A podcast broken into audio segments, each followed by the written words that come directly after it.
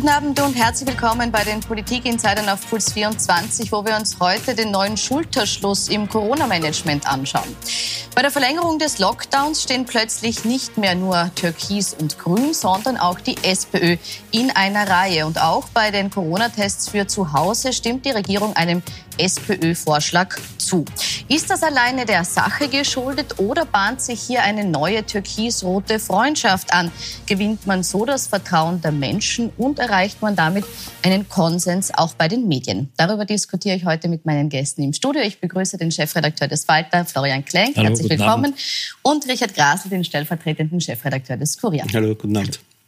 Herr Grasel, bisher ist Türkis-Grün eher damit aufgefallen, das Corona-Management im Alleingang anzugehen, weitgehend ohne Einbindung der Opposition. Jetzt muss der Kanzler den Lockdown noch einmal verlängern steht ihm das Wasser bis zum Hals und holt er sich deshalb die SPÖ an seine Seite? Ob das Wasser bis zum Hals steht, weiß ich nicht. Aber es ist schon so, dass es in der letzten Zeit, ich würde sagen, so beginnend eigentlich mit äh, dem Dezember, als es die verunglückte Ankündigung über die Massentests zum Beispiel gegeben hat, bis zum Impfchaos äh, Anfang, Anfang Jänner, ähm, das Kurz gesehen hat, äh, dass er eine breitere Öffentlichkeit und eine breitere politische Unterstützung braucht. Ähm, wir haben derzeit meiner Meinung nach in der Corona-Krise ein, so ein multiples Zusammenkommen von wirklich ungünstiger Situation. Wir haben das britische Virus, von dem jetzt keiner weiß, wie ansteckend es ist. Wir haben eine zunehmende Verweigerung der Bevölkerung mitzumachen, weil es, glaube ich, den Menschen einfach wirklich auf die Nerven geht mittlerweile. Und die Zahlen gehen nicht runter. Und ich glaube, es war in dieser Situation richtig, und das war, glaube ich, auch der, der Grund, warum äh, Kurz diesen Schulterschluss gesucht hat, äh, es hier zu verbreitern, die SPÖ mit äh, an, an, an Bord zu nehmen. Weil ähm, wenn die Regierung eine Maßnahme präsentiert und die wird sofort von SPÖ, NEOS äh, kritisiert, dann ist natürlich auch klarer, dass die Bevölkerung da weniger stark mitmacht. Ob es jetzt dazu reicht, dass die Bevölkerung sich jetzt tatsächlich mehr zu diesen Maßnahmen bekennt und sich auch wirklich mehr dran hält, als das zuletzt der Fall war, wird man sehen. Lernt der Kanzler da jetzt gerade, dass es eben nicht darum geht, Alleinsieger zu sein, sondern dass man versuchen muss, gemeinsam da die Pandemie in den Griff zu bekommen? Wenn man es wohlwollend so interpretiert, kann man sagen, er wird jetzt erwachsen und er lernt, dass eine Krise äh, eine nationale Anstrengung ist. Ich mag das Wort Schulterschluss nicht. Das hat immer so was, als würde es dazwischen sozusagen nicht auch andere Facetten geben.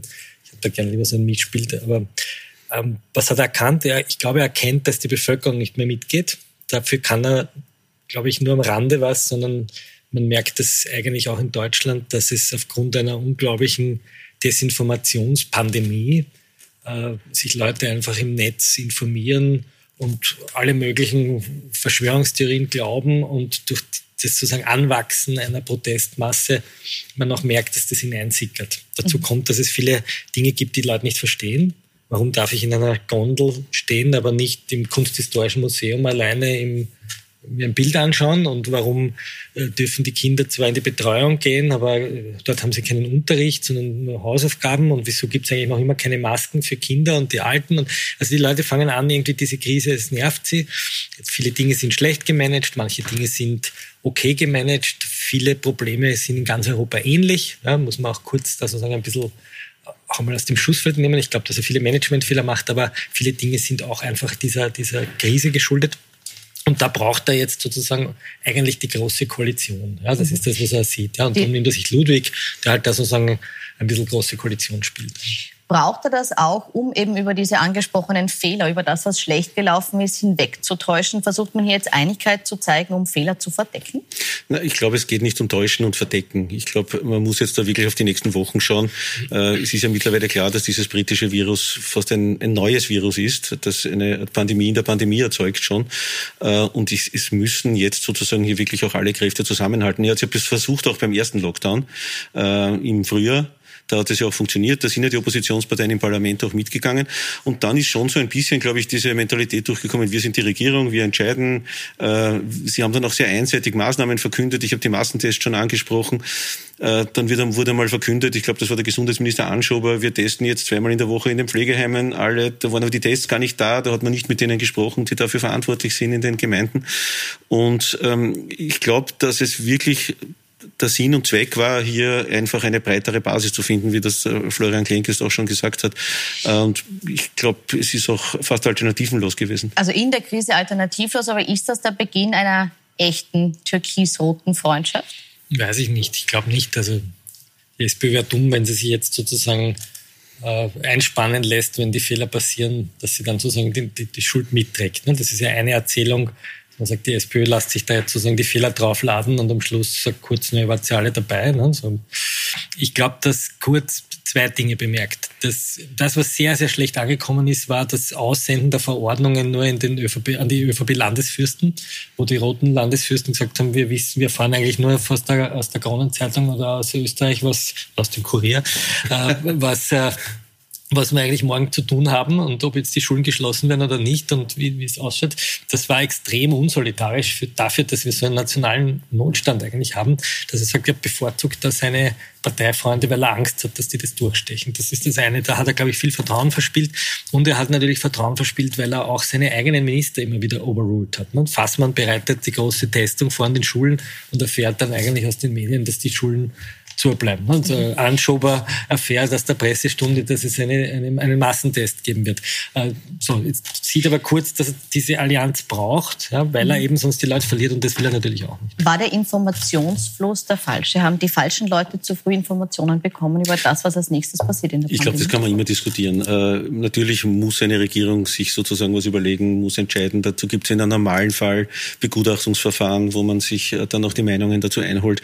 Äh, in dieser Krise Krise, wo ja auch oft von einem Tag auf den anderen Entscheidungen fallen mussten, dann glaube ich, ist es auch schwer, natürlich immer alle reinzubinden und dann vielleicht auch noch Kompromisse zu verhandeln, weil da will ja die eine Partei das andere und ein Bundesland will lieber die Skilifte fahren haben, die anderen wollen lieber den Eislaufplatz offen haben. Da ist es auch schwer.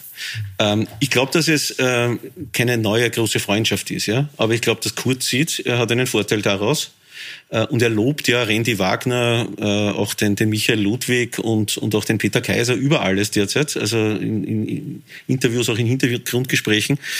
Aber ich glaube auch, dass die SPÖ was davon hat. Die SPÖ hat gesehen, mit dieser Frontalopposition dagegen zu sein, zum Beispiel beim zweiten Lockdown, dass das einer, einer Partei wie der SPÖ nicht so gut, nicht so gut kommt. Und man sieht ja in den Umfragen, die SPÖ steigt. Mhm.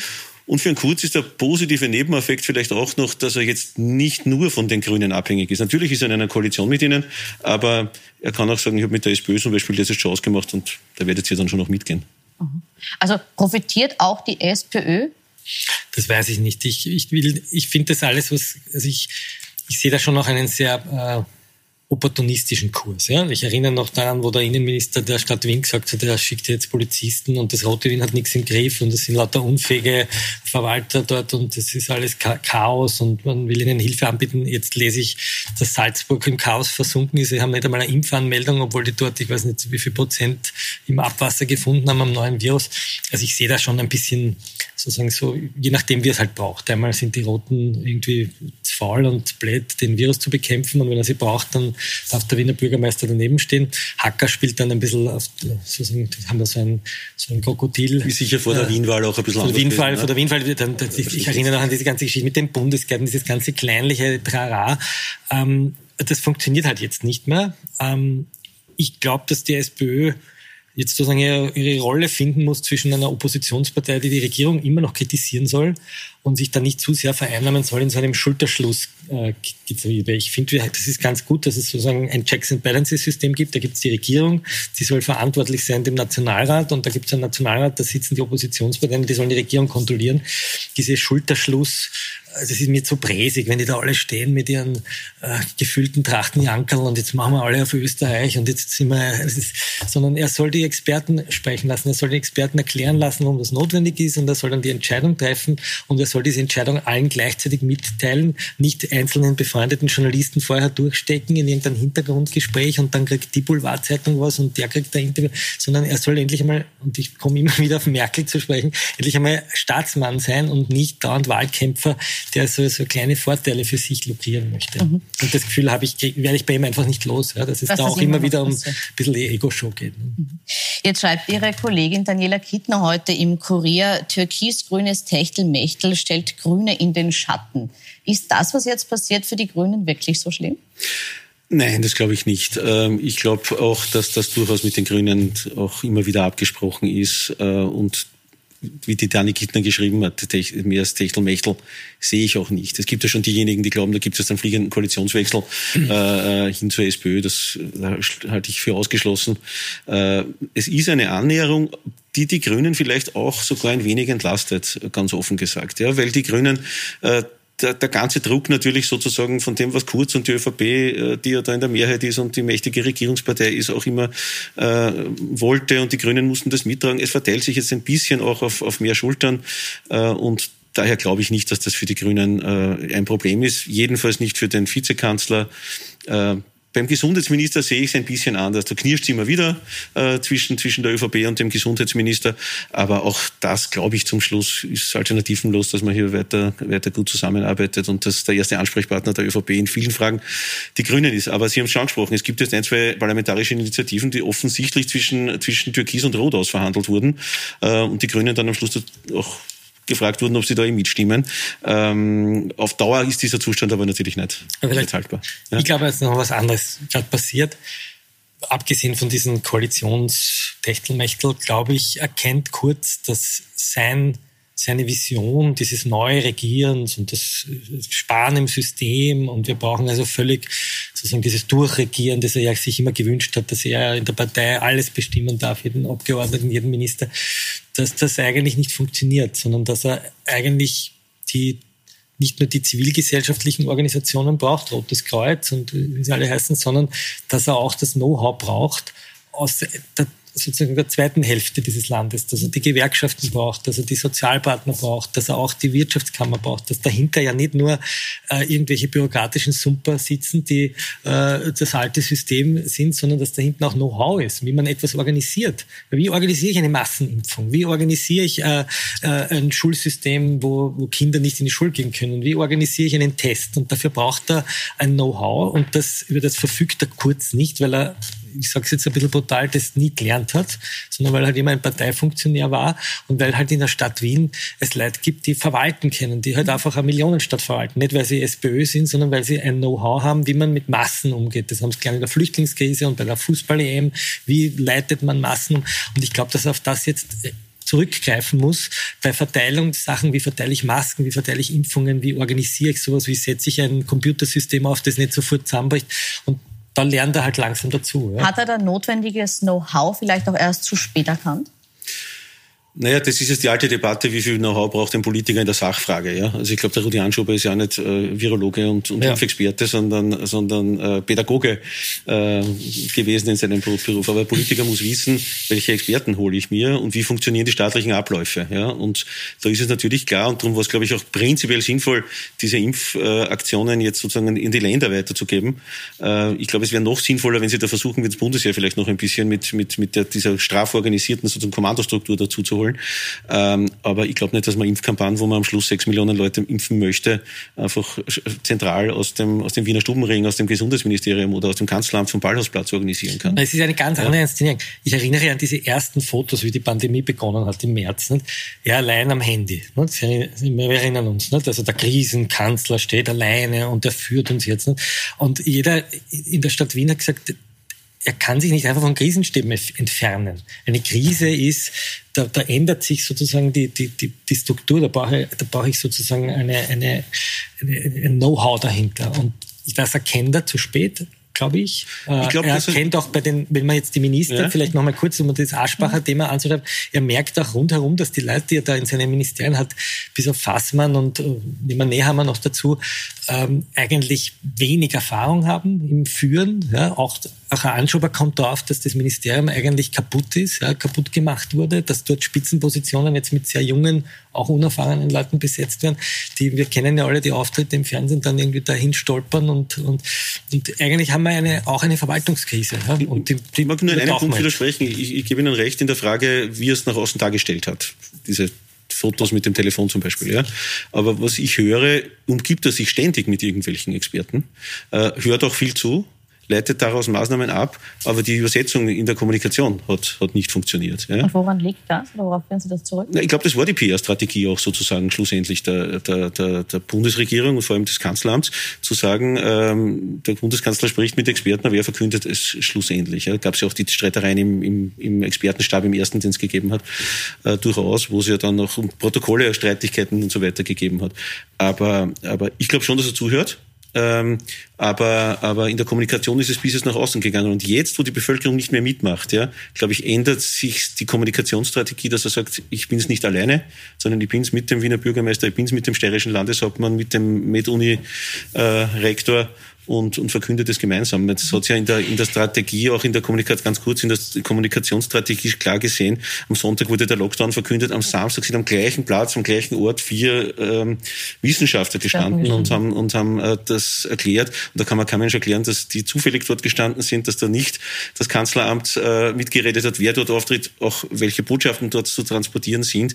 Und jetzt hat das eine, eine, eine, eine Kaskade, wo ich schon glaube, dass es auch der Bevölkerung klarer wird, bei den Menschen, die man überhaupt noch erreicht dabei. Ja? Ich glaube, dass bei diesen ganzen Debatten um die Corona-Maßnahmen viele auch gar nicht mehr erreicht werden. Durch die Medien nicht, durch die sozialen Medien nicht und durch die Politik damit auch nicht. Ich möchte auf diese Erreichbarkeit äh, gerne noch zu sprechen können. Ich möchte trotzdem noch ein bisschen dieses äh, Verhältnis Türkis und Rot durchleuchten, auch ein bisschen historisch durchleuchten. Ähm, diese Annäherung ist ja auch deshalb so spannend, weil äh, die SPÖ für kurz eigentlich als, als Koalitionspartner nie in Frage kam. Es gab immer große Ressentiments, es gab immer äh, ein, ein, wenn man so will, Anpatzen der SPÖ bei verschiedenen Gelegenheiten. Zum Beispiel auch letztes Jahr gab es eine große Aufregung darum, dass es eine Anschuldigung gab äh, von der SPÖ, äh, von der von der ÖVP vom Kanzler. Die SPÖ habe versucht, wichtige Posten in der Wirtschafts- und Korruptionsstaatsanwaltschaft rot zu besetzen, um sich dort Einfluss zu verschaffen. Ist durch solche Aktionen die Beziehung zur SPÖ überhaupt noch rettbar in Richtung, man geht mal wirklich wieder in eine Koalition? Also ich habe das Gefühl, und das ist sozusagen meine, meine Kritik an Kurz, dass er seinen Koalitionspartnern keinen Erfolg gönnt. Das hat begonnen 2016 mit, wie sozusagen Mitterlehner, wie man begonnen hat, also wie Kern eigentlich gekommen ist und man angefangen hat, Kern zu remontieren, dass man dem Koalitionspartner einfach keinen Sieg gönnt. Das nennt man in der, im Management Siege stehlen. Der, der, der, Sieg gehört mir, wenn aber was passiert ist, ist der andere. Dann delegiere ich. Die Niederlage delegiere ich und den Sieg reklamiere ich für mich. Merkt man sehr schön jetzt im Gesundheitsministerium, wo dann Köstinger auftritt und sagt, also der Anschuber muss aber schon den Laden nochmal in Ordnung kriegen. Und das, glaube ich, äh, das ist seine schlechteste Seite, die er hat, dass er anderen einfach keinen Erfolg gönnen will. Mhm. Und das geht so weit, wenn der Arnold Schwarzenegger kommt und darf er dort nicht mit, mit dem Kogler stehen, der ein Steirer ist und der Sportminister, sondern da muss er nur mit dem Kurz stehen. Und ich glaube, dass das in der Kommunikation seinen Koalitionspartnern zunehmend auf die Nerven geht. Das ist der SPÖ auf die Nerven gegangen, das ist der FPÖ am Schluss auf die Nerven gegangen. Es geht den Grünen mittlerweile auf die Nerven. Er sagt, wir, wir können neben ihm eigentlich nicht gewinnen. Jetzt mengt er sich wieder zur SPÖ rüber. Und dazwischen hat er sozusagen seine Theorien, dass halt die Roten überall alles unterwandern. So, das würden jetzt die Roten in Wien wahrscheinlich auch über die Schwarzen sagen. Und äh, wenn er in Bedrängnis kommt, wirft er sozusagen Hölzern. So wie das halt in der Casino-Affäre war, wo er dann diese mehr erfunden hat von der rot unterwanderten Korruptionsstaatsanwaltschaft, die, nicht, war der letzte rote Justizminister war, ich glaube, es war Maria Berger, wenn ich es richtig in Erinnerung habe, 2000 sechs, acht, ne, also, ja. da war noch Gusenbauer. Also das ist eine Fantasie, ja, dass Staatsanwälte rot oder schwarz oder blau sind. Ich, ich, die haben nicht einmal eine, eine parteipolitische Personalvertretung im Gegensatz zur Polizei. Mhm. Ähm, aber sie sind halt ÖVP-Politikern gerade hinterher. Und das ist halt in seiner Welt, wenn jemand hinter der ÖVP her ist, dann muss er roter sein. Ne? Ja. So wie das wahrscheinlich auch Rote sagen würden, wenn jetzt die gegen SPÖler ermittelt würden, würden die wahrscheinlich sagen, diese schwarze Justiz. Gerade was bei diesem Vorfall vor einem Jahr auch deutlich sichtbar wurde, ist die Positionierung der Medien. Es gab damals äh, den Vorwurf auch an Sie als, als Online-Chef des Kurier, ähm, die Erzählung des Kanzlers aufgegriffen und, und so auch publiziert zu haben. Stehen Österreichs Medien den Politikern zu nahe? Nein, das glaube ich nicht. Und das war auch im angesprochenen Fall äh, nicht so. Das war ein Fall, der in Wirklichkeit schon vor Jahren durch die Medien gegangen ist, äh, dass es hier ein Protokoll gibt, wo sich offensichtlich ein paar ähm, Menschen aus der SPÖ zusammengesetzt haben und, und überlegt haben, was, wie können wir in der Justiz äh, da einen Einfluss gewinnen. Dann gab es die Vorwürfe des Kanzlers gegen die Korruptionsstaatsanwaltschaft. Wir haben als Kurier das Thema aufgegriffen. Ich habe selbst diesen, dieses Protokoll veröffentlicht, habe den Fehler gemacht, dass da eine Person nicht dabei war, die ich auch genannt habe. Das ist dann noch zurück, also wir haben das dann auch korrigiert. Fehler passieren, in dem Fall ist mir der Fehler passiert, aber das ist ja nicht so, dass das jetzt sozusagen dann aus der ÖVP kommt und dann äh, auf, auf Knopfdruck irgendwie die Medien verbreiten. Äh, das äh, ist in dem Fall nicht so. Ich glaube allerdings, dass Kurz, wenn man sich die, die, die anderen Parteien anschaut, ja, dass Kurz äh, sicherlich bisher den größten Abstand zur SPÖ hatte. Ich weiß nicht, wo, warum das in ihm so ist. Ich glaube, er ist groß geworden in einer, äh, politisch groß geworden in einer Situation, wo die SPÖ immer stärker war als die ÖVP, äh, der, der zweite Partner es immer schwerer hat in einer Regierung, die sind ihm die Roten wahrscheinlich wirklich ordentlich auf die Nerven gegangen. Und er hat ja nie überlegt, 2016 nicht und 2018 dann auch nicht mit der SPÖ zu koalieren. Ja? Weil das wäre ja möglich gewesen und jetzt haben wir die Blauen ausgesucht, dann die Grünen. Ähm, drum ist diese Annäherung jetzt zwischen Kurz, Randy, Ludwig und, und auch Kaiser, glaube ich, schon bemerkenswert. Ja? Ich möchte trotzdem noch auf die Rolle der Medien zu sprechen kommen. Äh, Sie haben jetzt geschmunzelt, als es darum ging, ob hier jetzt einfach geschrieben wird, was der, was der Kanzler sagt. Wollen, wollen Sie noch kurz dazu was sagen? Ja, ich wäre manchmal gerne eine kleine Maus in der Kurier oder in der Presseredaktion. Ne? Vielleicht wären Sie manchmal auch gerne eine kleine Maus in ich der Ich wollte sagen, umgekehrt hat man nämlich dem Falter vorgeworfen, ja. ich sage das vielleicht Nein. auch noch der Vollständigkeit halber, dass Sie ja bei diesem besagten Hintergrundgespräch ja. gar nicht dabei waren, trotzdem dann äh, das, was dort gesprochen wurde, veröffentlicht haben und viele haben dann gesagt, okay, Sie machen jetzt die Arbeit der SPÖ. Ja, genau. Äh, das war auch an Sie die Frage. Also Nein, das ist diese, ganz einfach. Gibt es diese Machtverteilung oder ja. diese Nähe äh, ÖVP, SPÖ gleichermaßen in den Medien, wie es in den Parteien gibt? Ich, ich weiß es nicht, ob das, ich, ich sagen wir so, mir fällt auf, dass in die, wenn es um die Korruptionsbekämpfung geht, dass sich äh, manche Zeitungen, dazu würde ich auch den Kurier zählen, die Kritik würde ich schon so nennen, äh, seltsamerweise immer wieder sehr massiv gegen Korruptionsbehörden positionieren Korruptionsbehörden auch etwas vorwerfen, was die gar nicht getan haben. Ich mir im Grinen, im Kurier ist gestanden, die Korruptionsstaatsanwaltschaft hat die Polizei beschattet. Das hat einfach nicht gestimmt. Da haben wir mal intern einen, einen recht heftigen Wickel gehabt, weil ich euch wirklich vorgeworfen habe, sozusagen da einfach einen Spin zu verbreiten. Ich glaube, dass wir da aufpassen müssen, ähm, dass wir uns äh, als Journalisten und Journalistinnen, egal welches Medium, nicht von denen einspannen lassen, gegen die ermittelt wird. Das ist eine große Gefahr und vor allem, wenn man nahe ist, wenn man immer wieder eingeladen wird in diese Hintergrundgespräche. Ich war da einmal oder zweimal, einmal vor Ort oder zweimal.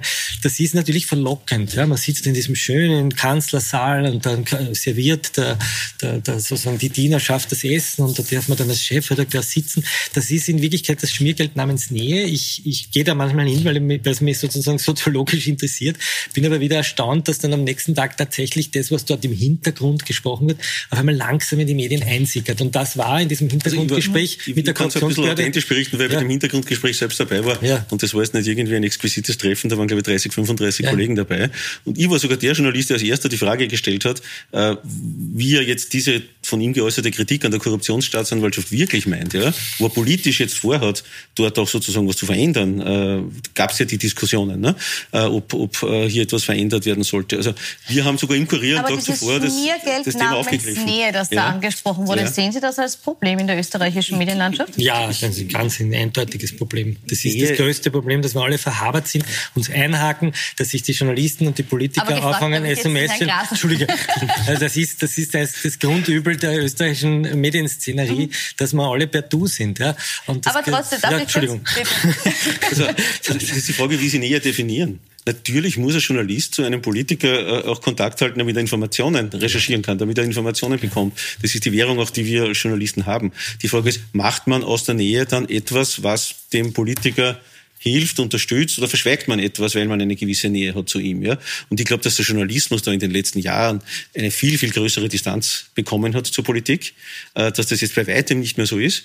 Äh, aber wir sind immer noch weit davon entfernt, wo man da zum Beispiel in Deutschland ist, ja, wo es also bei weitem nicht so der Fall ist, dass, äh, dass Politiker Ist die Distanz größer Nein, überhaupt geworden? nicht. Ich glaube, dass die, und man sieht es, wenn man sich die Inserate-Politik anschaut, auch der jetzigen Regierung, dass der, vor allem der Boulevard, äh, zu dem ich jetzt einmal den Kurier der Kurier hat eine andere Rolle, glaube ich. Der Kurier ist sozusagen ideologisch der ÖVP manchmal näher. Ist jetzt einfach eine konservative Zeitung und da ist die Partei sozusagen eher näher als die SPÖ.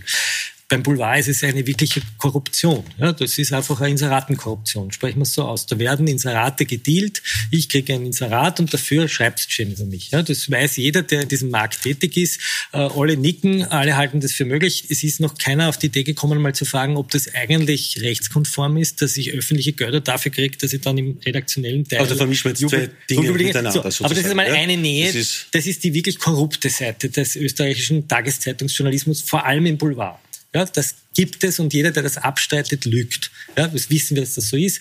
Und das Zweite ist die Frage sozusagen der Nähe, der ideologischen Nähe, wo ich sage, sind wir sozusagen professionell deformiert, indem wir halt immer wieder mit den Politikern zusammenhängen, die uns ideologisch näher stehen. Und da müssen wir uns sozusagen redaktionsintern kontrollieren und wir sagen, stimmt das eigentlich? Ja, ist das Papier, und jetzt kommen wir noch was, ein, ein Spezifikum des österreichischen Politjournalismus ist dieses Papierlstecken. Ich gebe sozusagen dem Journalisten, der mir ideologisch nahe steht, ein Papierl und der spürt das dann. Und dann bringt das einmal so in dem Sinn, wie der, der das Papier steckt und am nächsten Tag kommt dann die Gegenbewegung. Davor sind wir alle nicht gefeit. Ich glaube nur, dass wir darüber nachdenken müssen und unseren Leserinnen und Lesern eigentlich mitteilen können, woher haben wir das Papier? Warum ist uns das überreicht worden? Mit welcher Absicht? Und da erinnere ich jetzt, so, und das ist etwas, was viel zu wenig passiert, dass man einfach die Karten offenlegt und sagt, so, der Kurz hat uns gestern in Hintergrundgespräch geladen, der Journalist wurde nicht eingeladen. Warum wurde der nicht eingeladen? Weil der nämlich die kritische Geschichte geschrieben hat und dort vielleicht die depperte Frage gestellt hat, die sich der Politiker vermeiden will. Und da müssten wir als Medien einen Schulterschluss machen und den Politikern einmal sagen, wir sind die Journalisten, wir sind euer kritisches Gegenüber und nicht eure Haberer. Ja, und das passiert mir zu wenig. Verlieren wir durch die Gebarung, die Florian Klenk jetzt beschreibt, das Vertrauen äh, der Leser, der Zuseher, der Menschen generell, weil das vielleicht noch kurz zur Einordnung der Grund, warum wir die Diskussion ja führen, ist die, dass äh, ja nicht nur das Vertrauen in die Politik, sondern auch in die Medien gesunken ist. Also wir können uns nicht beschweren im Kurier, wir haben großes Vertrauen unserer Leser. Äh, wir wachsen auch derzeit wieder und, und, und vor allem auch im Online-Bereich, wo, glaube ich, sehr, sehr kritische äh, Leser auch unterwegs ist und nicht diejenigen, die schon seit, seit vielen Jahrzehnten ein Abo haben und die Zeitung vor der Tür liegen haben. Äh, und ich möchte auch ein bisschen widersprechen. Ja? Also es äh, ist sicher, wenn man sich jetzt, Sie haben die Daniela Kittner angesprochen. Die Daniela Kittner hat eine sehr, sehr große Nähe zu Journalisten und zwar eine sehr professionelle Nähe zu ja, Politikern. Entschuldige, zu, ja. zu, mhm. Politikern eine sehr, sehr große Nähe und hat jetzt vorgestern im, im Kurier eine Analyse über den Richtungswechsel vom Kurz in der Kommunikationspolitik beschrieben, wo sie geschrieben hat, er, recht, er wechselt die Richtung, weil er Fehler gemacht hat. Ja? Also da wird niemand geschont äh, und wenn ein Papiertel einmal von jemandem zugesteckt wird, und ich nehme an, das ist auch im Falter der Fall, ja, äh, immer wieder der Fall so, dann sagt man nicht automatisch, von wem man das bekommen hat. Äh, da gibt es auch einen gewissen Quellenschutz. Aber Natürlich hinterfragt sich die Redaktion, warum haben wir dieses Papier zugesteckt bekommen? Und ich kann Ihnen von vielen Papieren, die wir zugesteckt bekommen, berichten, dass es diskutiert wird und dann nicht veröffentlicht wird, weil wir auch den äh, Hintergrund und die, mhm. das Motiv, äh, warum wir es zugesteckt bekommen, natürlich äh, hinterfragen und auch erkennen. Sie haben jetzt und gesagt, ab und zu, ist, ab und zu gelingt es auch nicht, weil frei von Fehlern ist natürlich niemand. Sie haben es gesagt, äh, Sie haben nicht das Problem, dass äh, Sie Vertrauen der Leser verlieren. Grundsätzlich ist es so, Sie haben das vorher angesprochen, dass man im Moment sehr wohl aber das Phänomen beobachten kann, dass äh, sehr viele Menschen sich lieber in alternativen Quellen, in sozialen Netzwerken ihre Informationen suchen, als in den klassischen Massenmedien, als beim klassischen Journalismus. Ähm, hier auch nochmal die Frage, ist das was Selbstverschuldetes? Und äh, wie kann man dagegen vorgehen? Muss man dagegen vorgehen? Dass naja, Informationsbeschaffung zum, anders funktioniert? Das glaube ich nicht, dass das, also ich, ich würde nicht sagen, dass das selbstverschuldet ist. Wir haben das Phänomen, dass heutzutage, und das, das iPhone gibt es erst seit, weiß nicht, elf Jahren, also es ist ein sehr junges Gerät und dass viele Menschen sozusagen Nachrichten, die sie auf dem Schirm sehen, auf einem Bildschirm sehen, wir sind so konditioniert, dass das wahr ist. Ja? Und das habe ich irgendwo im Fernsehen gesehen oder am Schirm. Und das, was wir derzeit erleben, ist, dass vor allem über die vertraulichen Kanäle, WhatsApp oder Signal, sich äh, vertrauliche Menschen, Eltern, Kinder, Großeltern, Freunde, Dinge zuschicken, die sie nicht mehr einordnen können, die sie sehen. Irgendein Video, wo halt jemand sagt, also in Norwegen sterben alle alten Menschen und in Kroatien wird für Covid-Tote, äh, also wird 500 Euro bezahlt, wenn man einen Toten als Covid-Toten nennt und außerdem, weiß ich nicht, äh, sind die Impfungen dafür da, dass wir alle mit gechippt werden, weil was auch immer. Und was mich irritiert ist, dass eine wirklich große Anzahl von Menschen, die ich für vernünftig und gescheit halte, diesen Quatsch glaubt. Das ist mir das erste Mal eigentlich zu Bewusstsein gekommen nach 9-11. Wir erinnern uns an die legendäre Verschwörerfrage, warum sind alle Juden gewarnt worden und konnten dort abhauen, völliger Blödsinn. Und das erleben wir jetzt auch. Und das, was natürlich Trump, der ja seit gestern nicht mehr ist, der hat das befördert. In, äh, in Österreich hat das äh, befördert das Kickel unzensuriert, die FPÖ, die das einfach sozusagen als wahr verbreiten auf ihren Kanälen, weil sie damit Geld verdienen, weil sie damit Reichweite erzeugen und weil sie damit die Leute verunsichern. Und das ist diese, diese Desinformationspandemie ist neben der Corona-Pandemie, glaube ich, eine der größten Gefahren für unsere Gesellschaft. Und die Chancen aber für die, die Chancen für die Medien, mhm. muss man umgekehrt sagen, weil wenn es uns gelingt, dieses Vertrauen zu halten, zu stabilisieren, auszubauen, dann ist ja das genau die Chance von Medien, dass ich weiß, das ist quasi eine, also eine qualifiziert, qualifizierte und recherchierte Nachricht.